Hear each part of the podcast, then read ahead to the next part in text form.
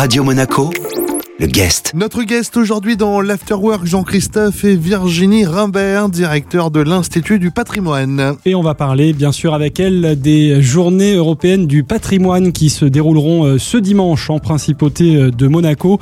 Virginie euh, Rimbert, on va d'abord commencer si vous le voulez bien par dresser un bilan de la précédente édition qui ne se déroulait pas l'an dernier mais l'année précédente en 2019. Et à quoi vous attendez-vous cette année en, en termes d'affluence en, en comparaison? Eh bien écoutez, euh, le bilan 2019. Euh, donc tout d'abord, je vous rappelle le thème, hein, c'était art et divertissement. Et donc on a comptabilisé à peu près 17 euh, 000, un peu plus de 17 000 visiteurs. Donc il faut savoir qu'en moyenne, on accueille entre 15 000 et 16 000 personnes. Donc là, on a constaté en 2019 une nette augmentation et, et c'était très positif. Est-ce qu'il y aura donc dans le contexte actuel de cette épidémie qui malheureusement n'est toujours pas terminée, une jauge réduite ou comment ça va se passer sur le plan sanitaire?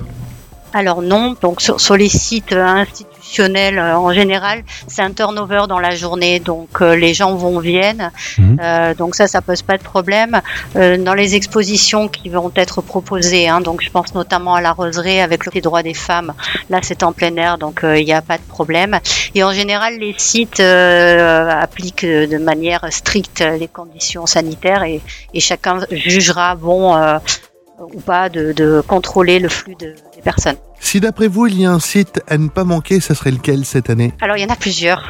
Des moments forts cette année. Donc, je vous ai, je vous ai parlé là du, de l'exposition du Comité des droits des femmes qui va mettre à l'odeur, à l'honneur, pardon, euh, des femmes qui aujourd'hui disparues qui se sont illustrées en principauté ou qui ont développé un lien avec Monaco dans des domaines variés, hein, tels que la littérature, la science, politique et le sport. Et puis également une exposition euh, à l'Union des femmes monégasques dans leur espace. Pareil, là c'est mettre à l'honneur euh, les femmes monégasques qui œuvrent euh, dans le patrimoine et la culture. Il y a aussi quelque chose d'assez inhabituel, les sœurs oblates de la Vierge Marie de Fatima qui ouvrent très rarement leurs portes au public et c'est peut-être intéressant de de voir comment elles vivent. Alors on va juste préciser avant de conclure que euh, certains de ces sites euh, sont ouverts euh, sur réservation.